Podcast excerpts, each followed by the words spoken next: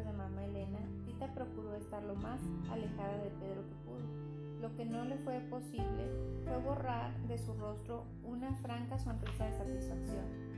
Desde ese momento la boda tuvo para ella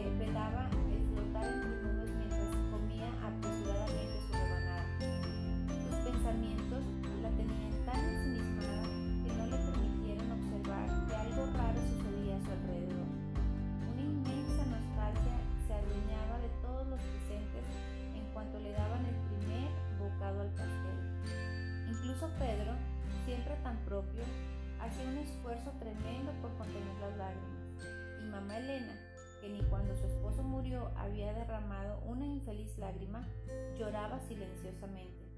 Y esto no fue todo. El llanto fue el primer síntoma de una intoxicación rara que tenía algo que ver con una gran melancolía y frustración que hizo presa de todos los invitados y los hizo terminar en el patio, los corrales y los baños, añorando cada uno el amor de su vida. Ni uno solo escapó al hechizo y solo algunos afortunados llegaron a tiempo a los baños. Los que no, participaron de la vomitona colectiva que se organizó en pleno patio. Bueno, la única a quien el pastel le hizo lo que al viento a Juárez fue a Tita. En cuanto terminó de comerlo, abandonó la fiesta. Quería notificarle a Nacha cuanto antes que estaba en lo cierto al decir que Pedro la amaba solo a ella.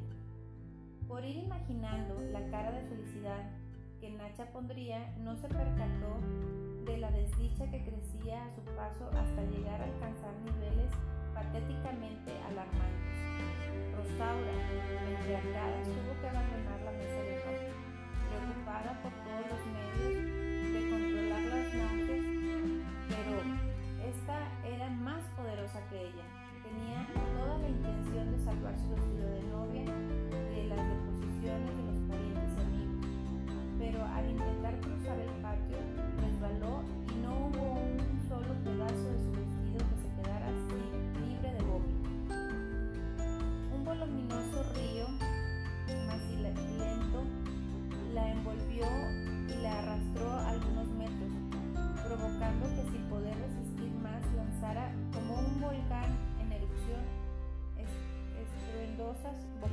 vómito ante la horrorizada mirada de Pedro.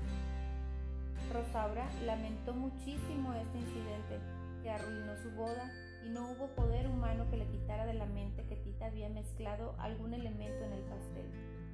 Pasó toda la noche entre quejidos y el tormento que le provocaba la idea de, de poner sobre las sábanas que tanto tiempo se había tardado en bordar.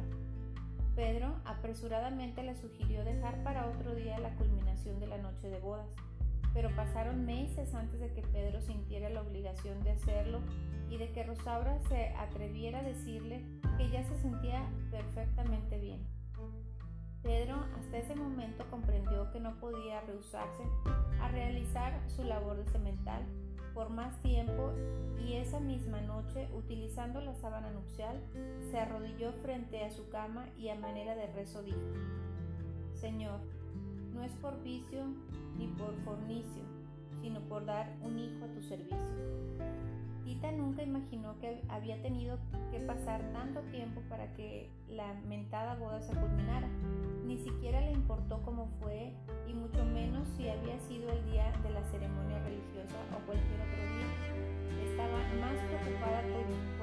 su pellejo que por otra cosa. La noche de la fiesta había recibido de mamá Elena una paliza fenomenal, como nunca antes la había recibido ni la volvería a recibir. Pasó dos semanas en cama reponiéndose de los golpes. El motivo de que tal colosal castigo fue la certeza que tenía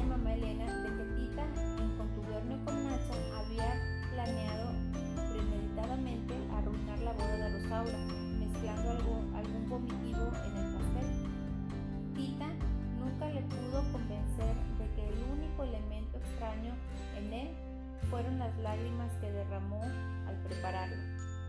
Nacha no pudo atestiguar en su favor, pues cuando Tita llegó a buscarla el día de la boda, la había encontrado muerta, con los ojos abiertos, chiqueadores en las sienes y la foto de un antiguo novio en las manos.